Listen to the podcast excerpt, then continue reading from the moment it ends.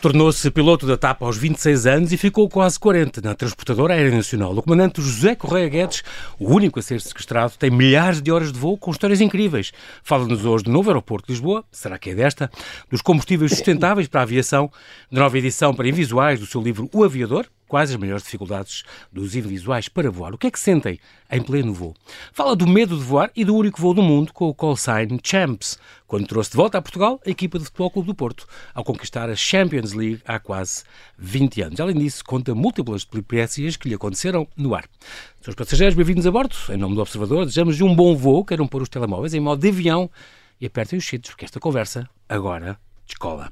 Olá, comandante, e bem-aja por ter aceitado este meu convite. Mais uma vez, bem-vindo a esta sua casa. Olá, João Paulo, é um prazer. É, é sempre um prazer. um prazer estar aqui consigo na Rádio Observador. E, de facto, esta é um bocadinho a sua casa. Já, já, é, já faço já parte teve várias mobília. colaborações. Sim, sim, com do, muito gosto. Da última vez, aliás, falámos muito deste Piritinha do Ar, deste, deste podcast em que colaborou muito connosco, aliás, como, como, como piloto envolvido nesta questão, e tornou-se, uhum. deve ser o único caso no mundo em que se tornou amigo do, do sequestrador. Pois, eu não sei, eu não sei se há mais, mas uh, isso tem a ver com uma coisa que que é muito conhecida, que é chamada Síndrome de Estocolmo, que é a relação que frequentemente se estabelece entre sequestrador com... e sequestrado, quer seja no avião, quer seja em casa, quer seja em qualquer lado. Nunca mais tocou a sua guitarra?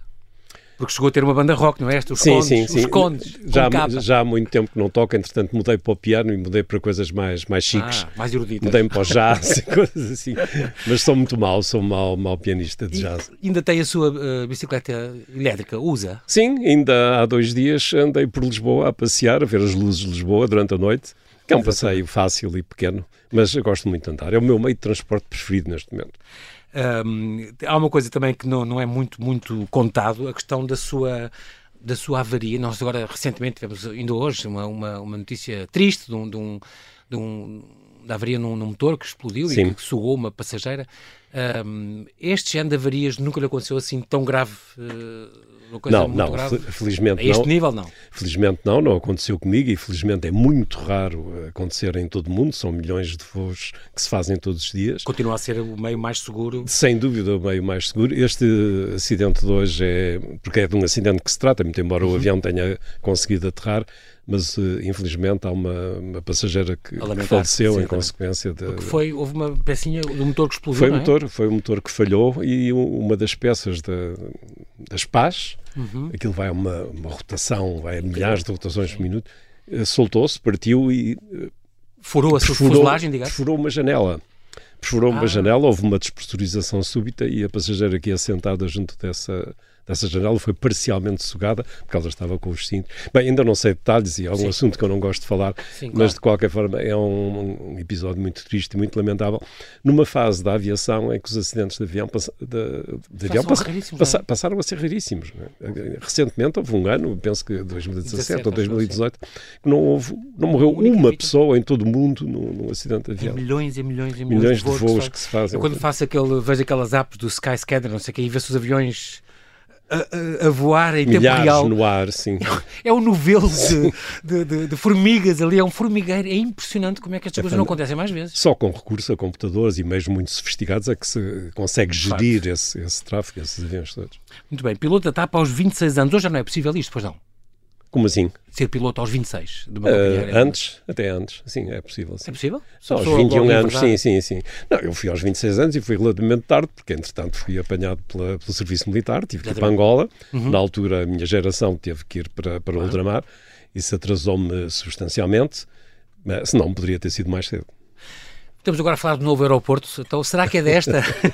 comandante, eu lembro aqui uma coisa muito curiosa, uma, uma... o comandante dizia-me ontem, estou à espera, desde que entrei na TAP, há 52 anos que estou à espera, Não, é uma, será que ainda vale a pena? Perguntou, fez, fez esta pergunta, ainda vale a pena? É, é, uma, é uma história muito curiosa, eu entrei na TAP em 70, 1970. Uhum. Em 1969, portanto no ano anterior, uhum. foi criado o GNAL, o Gabinete do Novo Aeroporto de Lisboa, porque já então se sabia que a Portela, que na altura se chamava, ia Exato. estar esgotada dentro de 20 anos ou assim. Uhum. Um, em 1972, portanto já eu estava na etapa há dois anos, veio uma decisão, e a decisão era Rio Frio, o aeroporto seria construído uhum. em Rio Frio, na herdade de Rio Frio, que é, na, uhum. para quem não saiba, na margem esquerda do, do Tejo. Um, começaram-se os estudos, só que entretanto veio o 25 de Abril e voltou tudo a, a estar a fazer. Uhum. A culpa não é do 25 de Abril, obviamente, mas como houve uma mudança completa de. Aliás, como agora, tudo parou, porque de o regime, governo só toma claro, posse claro. em março. Então, mas aí, aí, foi mais certo porque houve uma mudança de regime, portanto sim, a coisa sim, foi sim, claro. bastante, foi bastante mais profunda. Mais profunda. E depois, ao longo dos anos, foram sucedendo. Foi tanques, foi a OTA. A OTA, em 95. ainda, ainda, ainda ontem saiu um historial do João Machado Lima, fez um historial aqui no Observador sobre exatamente. Ele era ex-funcionário da Direção-Geral da Aeronáutica Civil e da ANA. Este, um título, o novo aeroporto será desta? E então lá começava em 74 Rio Frio, 95 OTA, na altura do governo do Guterres, depois no governo já do Sócrates em 2005 confirmou-se a OTA, o, o, Lina, nessa altura, na margem sul, nunca, é, nunca Sim, aquilo é um deserto, lembra-se? Jamais, jamais. É um deserto aquilo e tal, não tem gente e ia ter um investimento brutal. Em 2009, muitos debates, contestação, o Sócrates decide Alcochete, que foi, já tinha sido estudada antes, 2010 com, com o Passo Escolha e a Troika Portela mais Montijo, aí houve essa, essa, essa, solução dual. Em 2015, então, já com António Costa e o Pedro uh, Nuno Santos estão Montijo. E Moito e Seixal recusam, parou tudo. 2023, esta Comissão Técnica Independente, então, diz que o campo de tiro de Alcochete, ou talvez vendas novas, apareceu agora vendas novas, chegou-se a falar em Santarém, mas já foi, foi chumbado, parece que nesta, para esta comissão, uh, Rio Frio e Poceirão nem pensar, Santarém, Montijo e Montijo consideradas inviáveis, mas está tudo assim. Mas eu lembro que, por exemplo, o comandante disse-me que ah, o João Galama nunca devia ter dito aquilo, que, que, ah, isto é muito longe de Santarém, porque aquilo estava ainda a ser estudo e não é o governo que vai decidir não, a localização, não é? E Santarém, bom, eu não estou mandatado por ninguém de Santarém para falar sim, sobre o aeroporto. Opinião, é, opinião, é, é apenas opinião, é apenas uma, uma opinião. Santarém claro. não está fora de jogo, não é? Portanto, a possibilidade de Santarém eh, mantém-se, algumas coisas terão que ser eventualmente, alguns detalhes terão que ser eh, alterados. A Comissão não chumbou Diz linearmente. Que, uh, considerou inviável Santarém e Montijo. Uh, dificuldades de navegação aérea. Sim, uns, exatamente. Porque há, uh, ah, isto tem a ver com os aviões? Com a Força Aérea, com a base de Montreal, ah, com, a, com, o relevo, com, com, a área protegida de Montreal, ah, okay. a área base, reservada da base, da, da base de Montreal. Acho que é importante para a NATO. E é muito importante para, para manter a separação entre aviões militares e aviões comerciais. Sim, Portanto, sim. alguma alteração de procedimentos haveria que ser feita. Mas o que, o que há, a conclusão que há a tirar em relação a isso, e há um bocado João Paulo perguntou-me, será que, que já não é tarde? Pois, Bom, é, é evidente. A pergunta era sua. Poderá, a pergunta era minha. Ainda vale a pena? Era isso? Em final dos anos 70, eu, por acidente e por acaso, fui parar a Singapura. Uhum. Uh, andava em viagem, fui parar a Singapura. E Singapura, na altura, era uma uma cidade pobre, não vou dizer miserável, mas uma cidade atrasada. Incrível. Da Ásia. O salto. Só que eles, de repente, fazem duas coisas. Fazem um mega aeroporto e fagam, fazem um mega porto. Okay. Para navios e para, para, Paquetes, para aviação. Tem uma situação uh, estratégica muito boa, geoestratégica muito boa, Sim, ali no meio Ásia. da Ásia, uhum. uh, numa altura em que os aviões precisavam de não tinham ainda grandes autonomias, voavam Portanto, 9, 10 horas, precisavam de fazer escalas e realmente era um ponto estratégico fantástico. E todos nós sabemos o desfecho da história. Singapura se transformou hoje como uma, uma cidade com uma das Incrível. qualidades de vida sim, mais sim. altas do mundo. E, e, portanto, isto em termos de oportunidade, nós poderíamos, nós portugueses, poderíamos ter tido uma oportunidade na grande história do hub, do grande hub. O hub intercontinental que nós somos. Eventualmente poderíamos ter conseguido nessa altura. Neste momento, eu com toda a franqueza acho que não. Para o hub, aquilo que pensamos. Já não. Até porque temos aqui Madrid ao lado e uh, isto depois também tem a ver com com quem vier a, a, comprar a TAP. Eu penso que neste uhum. momento, em termos de grande hub ibérico ou europeu, ponto de ligação com a América, eu hoje acho que já não faz sentido. Qualquer avião vai de Nova Iorque direto a Paris ou vai de São Francisco direto Sim. a Paris. Já não precisa já de parar em Lisboa. Por, por, falou aqui, falou de Barra, Madrid, Barajas. Uh, uh, é impressionante porque estava a ver aqui umas coisas que se falaram de, de, destes estudos feitos. Uh, um, este, este novo aeroporto aqui em Alcochete, uma, uma, uma, então uma hipótese que foi bastante estudada, seria teria duas, duas pistas paralelas, devidamente afastadas, para uhum. permitir operações simultâneas nas duas, um, que são condições, aliás, muito difíceis no Montijo ou, ou, na OTA. Madrid tem quatro, é impressionante, e pode ainda expandir mais. Portanto, Sim, duas pistas uh... bastante separadas que dê para no caso de Alcochete, no caso de Alcochete também pode crescer. Aliás, no caso de Santarém também estão previstas três pistas, a possibilidade de três pistas. Ah, Qualquer assim. aeroporto que se faça agora tem que ter eh, essa, essa capacidade. capacidade. Uhum. É por isso que eu acho que a solução Montijo não é viável. Montijo tem uma pista relativamente pequena que daria para fazer voos aqui na Europa, mas já para longo curso já seria, ficaria muito limitado. Mais complicado. Montijo iria implicar, ou irá implicar sempre, eh, manter Lisboa, Uhum. e manter Lisboa. Manter a Portela, não é? Manter a Portela. E manter a Portela. É aquilo que, em minha opinião, Uhum. é a pior solução de todas, porque a Portela está esgotada em todos os aspectos. Aliás, qualquer pessoa que vá ao aeroporto neste momento dá-se conta Sim. disso, do caos na, nas zonas de embarque, Exatamente, em todos os lados. E do ponto de vista operacional também, porque só tem, tem uma única pista. Uhum. Chegou a ter duas, não foi? Que se cruzava? Sim, sim. Havia uma mais pequena que, de resto, nós, nós pilotos, Mas gostava, foi desativado? gostávamos muito para, para arranjar lugares de estacionamento. Ah, porque o, o, o, problema de Lisboa e o problema dos slots também é não terem onde pôr os aviões. Não, não há lugar para estacionar tantos aviões. Agora, uh, Figo Maduro vai sair dali, portanto, a parte militar ah, vai dar mais, mais uns espaços de, de estacionamento. Uhum, uhum. Mas, em termos operacionais, uma pista é dramático, porque não é impossível aumentar a capacidade do número de movimentos de aterragens e de descolagens com uma única pista. Uma, e ainda por cima, com uma agravante, é que em operações de baixa visibilidade, que acontece, que acontece muito no, no inverno, a, a, pista de serviço é atravessada por um taxiway, ou seja, cada avião que vai ah. descolar ah. tem que dar uma volta e atravessa a pista e é atrasa, não é perigoso, atrasa muito o fluxo de tráfego, diminui o número de descolagens e de aterragens que é uhum, preciso uhum, fazer. Uhum. Uh, Lisboa está no limite. Eu não gosto de, de, da solução Lisboa, de manter Lisboa. Eu concordo que é muito conveniente estar no meio da cidade e assim, é mas também tem grandes também tem grandes inconvenientes por estar no meio da cidade.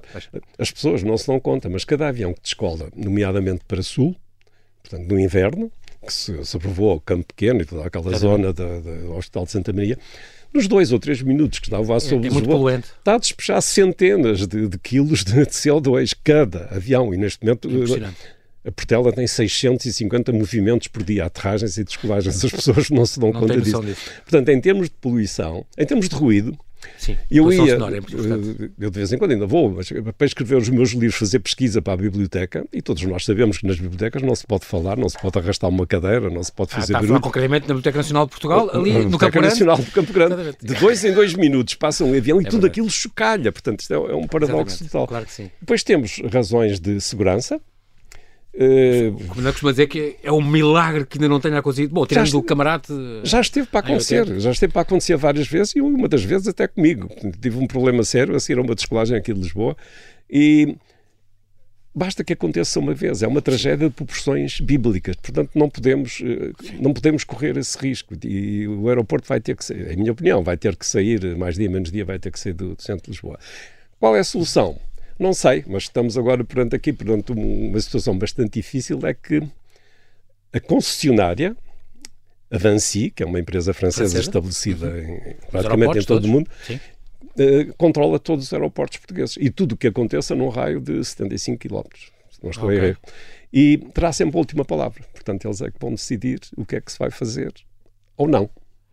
Vamos e... ver o que é que vai acontecer. Eles e... já disseram que gostam da solução Portela-Montijo, que eu acho que é só um adiar do problema, porque essa solução daqui a 20 anos estará Obsoleta. esgotada. Assim. Mas vamos aguardar. Eh, eu confesso que não estou nada convencido que seja desta. Vamos aguardar. Agora, já, por exemplo, o José Luís Arnaud foi, foi uma contestação que surgiu já com esta sim, última sim, decisão. Sim. José Luís Arnaud, que é presidente do Conselho de Administração da ANA e do grupo francês uh, uh, Vinci, que pôs em causa a idoneidade e independência da Comissão Técnica Independente.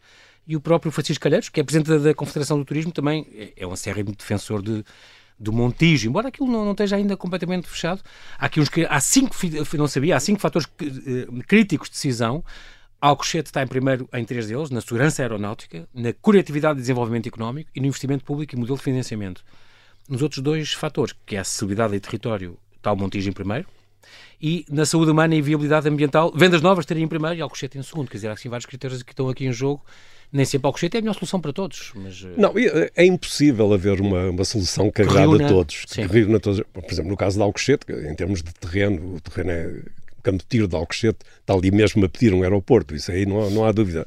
É uma área, não é preciso fazer as expropriações, porque tudo aquilo pertence, é, isso é uma grande vantagem. pertence ao Estado. Agora, em termos de acessibilidade, temos que pensar que vai ser necessário fazer uma, uma, uma ponte, nova ponte, uma nova travessia, uma terceira ponte e uma linha de caminho de ferro. Sim. Portanto, isso vai fazer disparar os, os custos para valores astronómicos, mas... Agora esta, já não me compete avaliar. Este, este processo fecha após esta fase que entrou de consulta pública, em janeiro de já sim, do ano sim, que vem, sim, está quase para o mês que vem, recolhe as opiniões de toda a gente e tal, e, e, e pronto. Uh, em sete anos, se, se, tudo avançasse já com o governo em, em março de 2024 e, e, depois das eleições e fosse decidido acatar essa, essa, essa decisão do, do, da Comissão Técnica Independente, em sete anos a primeira pista de Alcochete já poderia ficar operacional, o que é mais ou menos rápido. Uhum. Mas diz que Vancy pode realmente atrasar as coisas também e, e voltar tudo uh, à estaca zero. Uma coisa é certa, uh, fechar o aeroporto Humberto Delgado, a Comissão Técnica defende que sim, mas que não é urgente. Não pode ser urgente. Aliás, há obras previstas agora um e vai ampliar muito, mas não a operacionalidade. É nós, é só o conforto e a. Nós temos que ter um aeroporto enquanto o outro estiver a ser construído. Exatamente. Não, não se pode chegar lá amanhã e acabou, não pode ser, isso é impossível. Não é? exato, exato.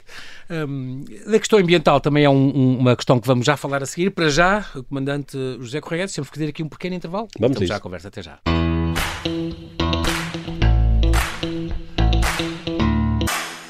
E estamos a conversar com o comandante José Correia Guedes, que foi quase 40 anos piloto da TAP. Fala-nos do novo aeroporto de Lisboa, dos combustíveis sustentáveis para a aviação, de nova edição para invisuais do seu livro O Aviador, do Medo de Voar e de múltiplas peripécias que lhe aconteceram no ar.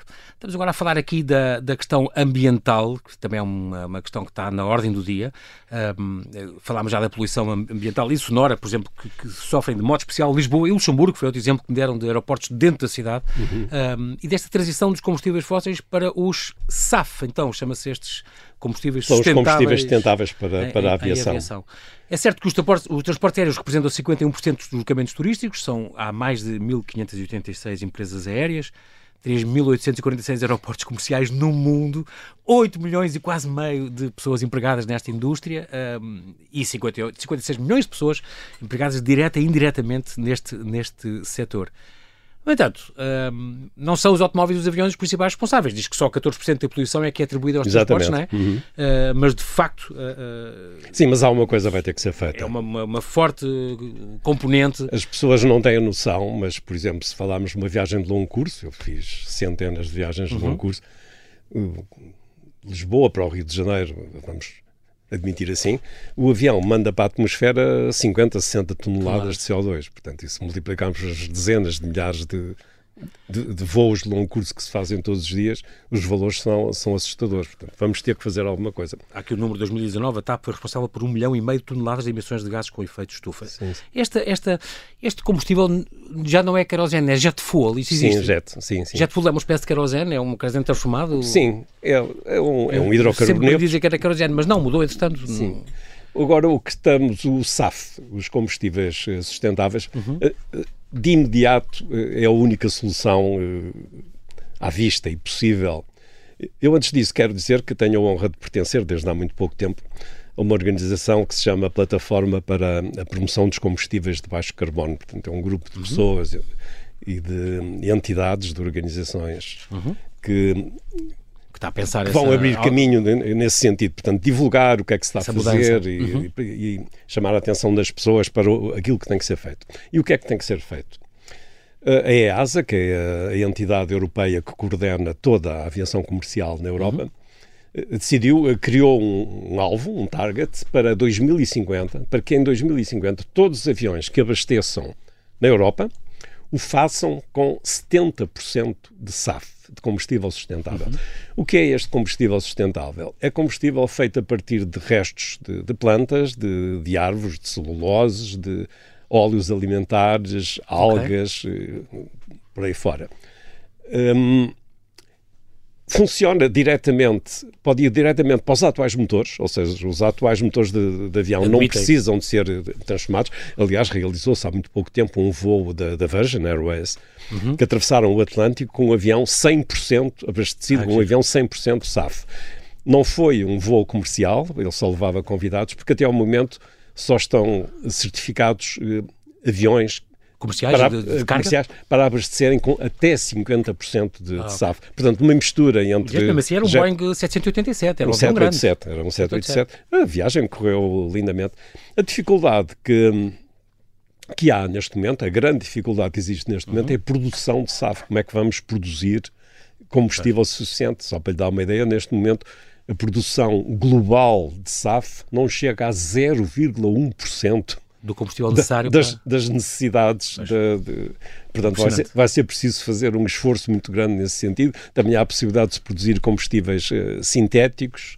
Okay. Também, e há os bio, biocombustíveis, a bioquerosene, por exemplo, a partir da cana-do-açúcar, que diminui diz que até 82% das emissões o biocombustível, uma mistura de óleo vegetal, hidrogenado e querosene também.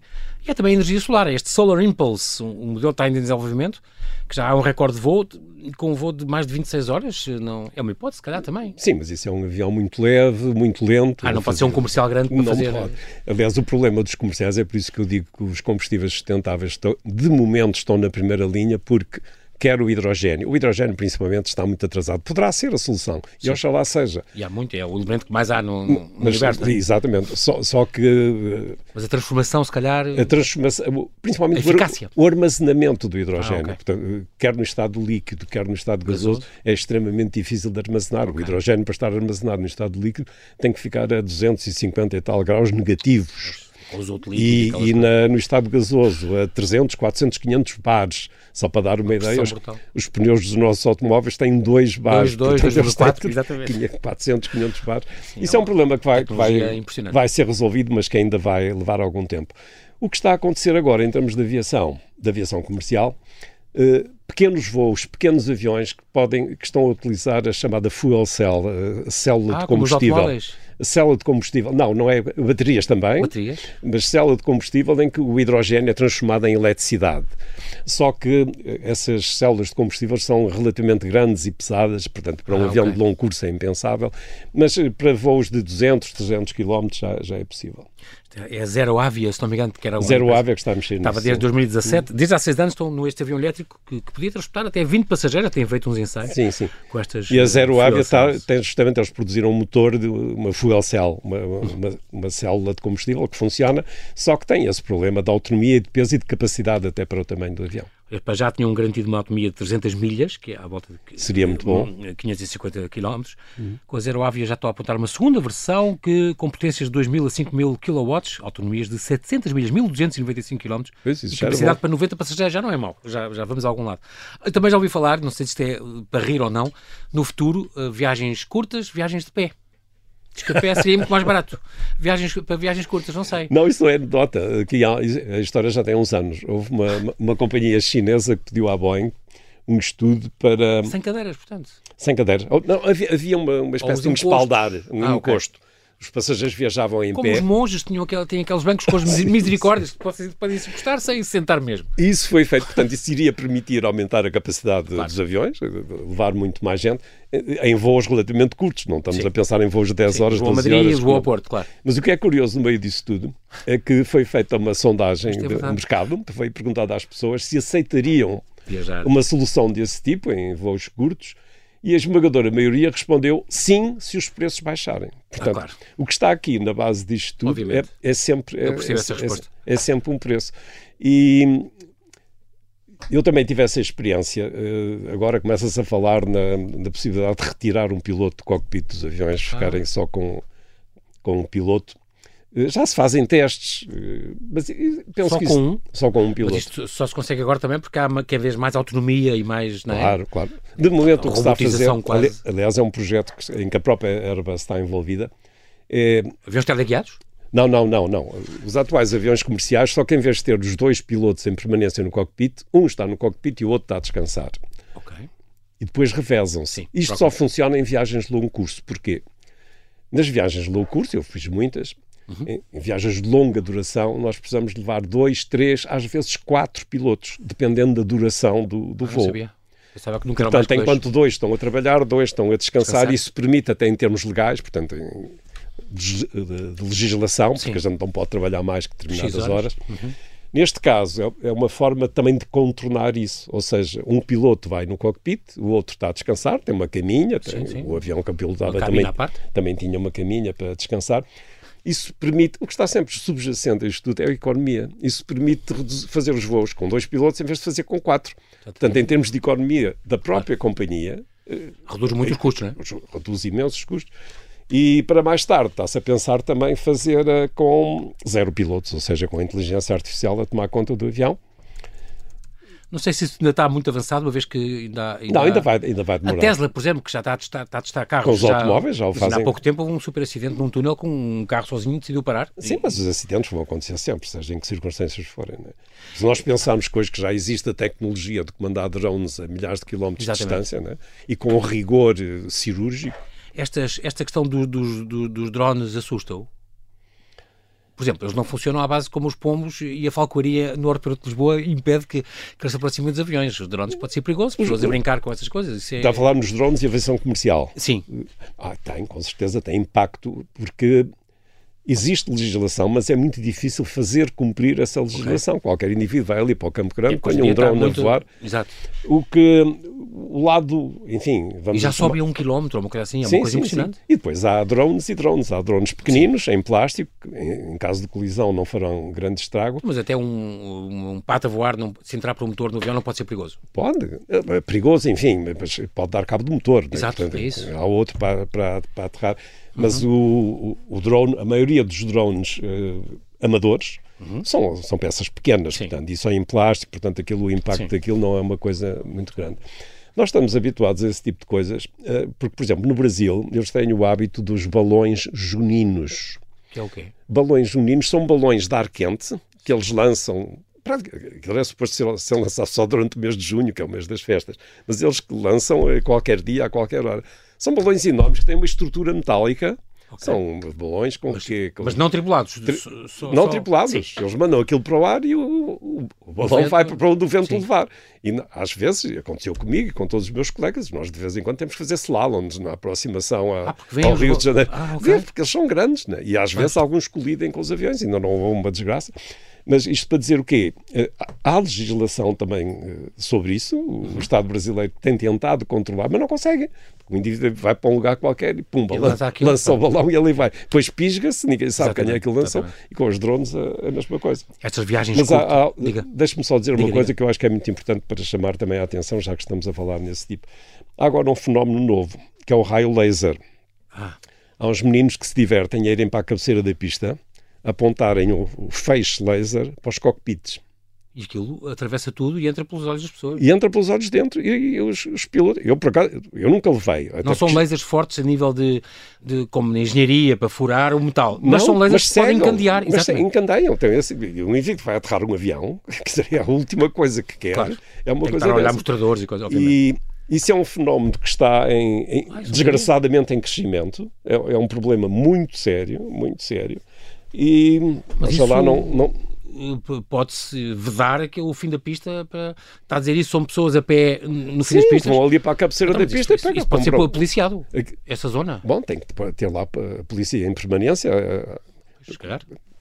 Mas é, é, é um, divertimento, é, é, um divertimento completamente estúpido. E tem ouvido histórias de colegas seus que dizem que sim, já sim, apanharam sim, isso em todo mundo, assim, em todo mundo há reportes disso. E há, há, inclusive pilotos que ficaram com lesões no, no, nos olhos porque levaram com uma coisa daquelas, com, com um feixe forte, porque há lasers de várias intensidades. Claro, né? claro. E, isso agora é uma questão, é uma questão Nova, muito séria e, e, que é difícil de controlar também, tal como os drones também é difícil de controlar. Este, esta questão das viagens muito curtas, Lisboa-Porto, Lisboa-Madrid, Paris-Bruxelas, Londres-Paris, há muitas, uh, há vários países que já proibiram este tipo de viagens, estão, estão a ser um bocadinho banidas em troco da, do, do, do substituição por comboios de alta uhum. velocidade. Uhum. Aliás, há uma taxa, não sabias, há uma taxa parece que 2 euros por passageiro que reverte para ser aplicada num estímulo à ferrovia, sim, mesmo cá em Portugal. Seria fantástico, por exemplo, no caso português, se houvesse. Eu, Mas de eu... facto, a alternativa em Portugal não, é, não foi apostada, há muito tempo que não se aposta nela. Mas infelizmente, isso... infelizmente que ia é resolver uma série de, de, problemas. Eu penso que no Lisboa, um trajeto. Lisboa Madrid, por exemplo, que eu faço muitas vezes, que é Lisboa-Porto, cada passo vou ao Porto no, no Alfa nem era preciso um TGV. Bastava que o alfa pudesse este, ser alfa. pendular não podia. Ah, Bastava todo o percurso. Todo o percurso. Pois, Portanto, baixava das 3 horas para as 2 horas, que era perfeitamente razoável, sim, claro, e acabava, por avi... acabava com o avião, porque não faria sentido agora ir de avião do Porto para Lisboa. E podendo utilizar o comboio. E depois havia outro fator importantíssimo, se alguma vez avançarem com isso, que é a ligação ferroviária à Europa. Porque se nós sim. pudermos ir daqui a Madrid em 5 ou 6 horas, era fantástico. Não é? Claro. E, de facto, e depois, e depois aí, continuar para Paris. Isso que eu ia dizer, é, praticamente chegava a sair um, tinha que se mudar o, o bogis, Sim, sim, porque a sim. linha não é a mesma bitola, não sei o que ainda, não é? Pronto. Quanto a esta questão, agora estou a lembrar de uma coisa, a, a ver com os pilotos não serem ouvidos nesta questão da ferrovia, não tem que ser. Claro. Mas, por exemplo, no novo, no novo aeroporto, são consultados? Não, eh, também já me têm falado nisso várias vezes. Eu acho que os Estou a pilotos. pensar agora que era- seria obrigatório, mas, eh, mas Não, pois não, não, não, não. Os, os pilotos não têm que ser consultados num aeroporto. Os pilotos eh, sabem aterrar e descolar. Não, há técnicos especializados sobre isso, há, fil- há firmas de, de consultores, pessoas que estão habituadas a construir, porque há uma quantidade de vertentes que, que- que os pilotos não, não dominam, né? Porque a, nível, a nível da engenharia, a, nível de solos, a nível até ambientais e assim. Os pilotos aterram e descolam onde lhes disserem. Aterra ali, aterra acolá, desde que as pistas tenham as condições, condições, claro. necessárias e suficientes. Agora, poderão, de acordo com a sua experiência, a minha às vezes falam o que é que tu achas disto, daquilo, mas nada, nada opinião, de, mas de- de é vinculativo. vinculativo. Não, não, não. Administrador não executivo. sim, sim, sim. Portanto, agora aqui eu estou a falar dos seus livros, já vou aqui ao aviador, esta nova, nova edição que saiu, mas estou-me a lembrar que há uma década, há um bocadinho mais de uma década, saiu este na rota do Yankee Clipper, Aham. eh, na Chiado, no, no, na Chiado Books, este centrado neste despenhamento histórico de um Boeing 7, 314 da Panam eh, no Tejo em 1943, portanto fez agora 80 anos. Eu não sabia que este Yankee Clipper, que era o avião que atravessava o Atlântico no- nos anos 40, nas asas tinha um túnel por onde o mecânico andava. Na Dentro. altura, na altura, o mecânico de voo era mecânico mesmo, de maneira que eles, Como os carros, antigamente.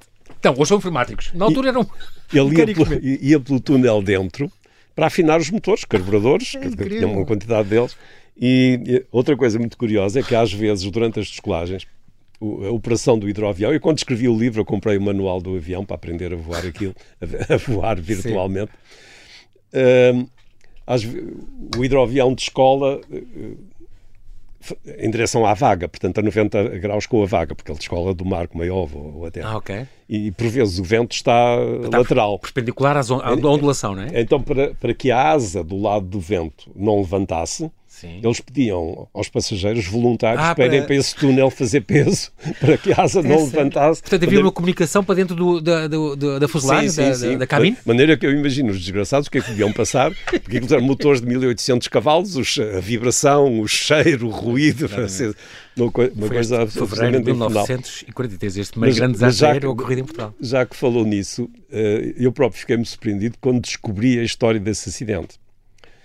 Aconteceu durante a guerra e numa altura em que Lisboa, dada a neutralidade do país durante a Segunda Guerra Mundial, era o, po- o ponto da entrada na Europa. Portanto, esses hidroaviões vinham de Nova Iorque, faziam escala na, na Horta eh, para reabastecer. O nosso aeroporto, na altura, era na Doca dos Olivais? E depois pousavam na- ali na doca dos, dos Olivais. Foi o primeiro aeroporto. Não, tirando a Alverca, talvez, foi o primeiro sítio onde eles aterravam. Não, isso é hidroavião. Hidroavião, Estamos a sim. falar de hidroavião, Sim, portanto, eles operavam no, no Tejo. E era a única ligação aérea entre, eh, transatlântica, obviamente, entre a América e, e a Europa. E depois daqui, os- alguns passageiros iam para a Inglaterra, outros iam para Marselha, outros para a África, di- divergiam a partir daqui. Portanto, Lisboa tinha uma, uma enorme importância eh, nessa altura. E esse acidente, esse avião era na, hidroavião, era na altura o maior avião comercial do mundo. E eu, por vezes, pensava, se fosse hoje que houvesse um acidente com o maior aviação, avião comercial do mundo, agora os 747 já estão a acabar, mas há o, O Airbus 380, 380, exatamente.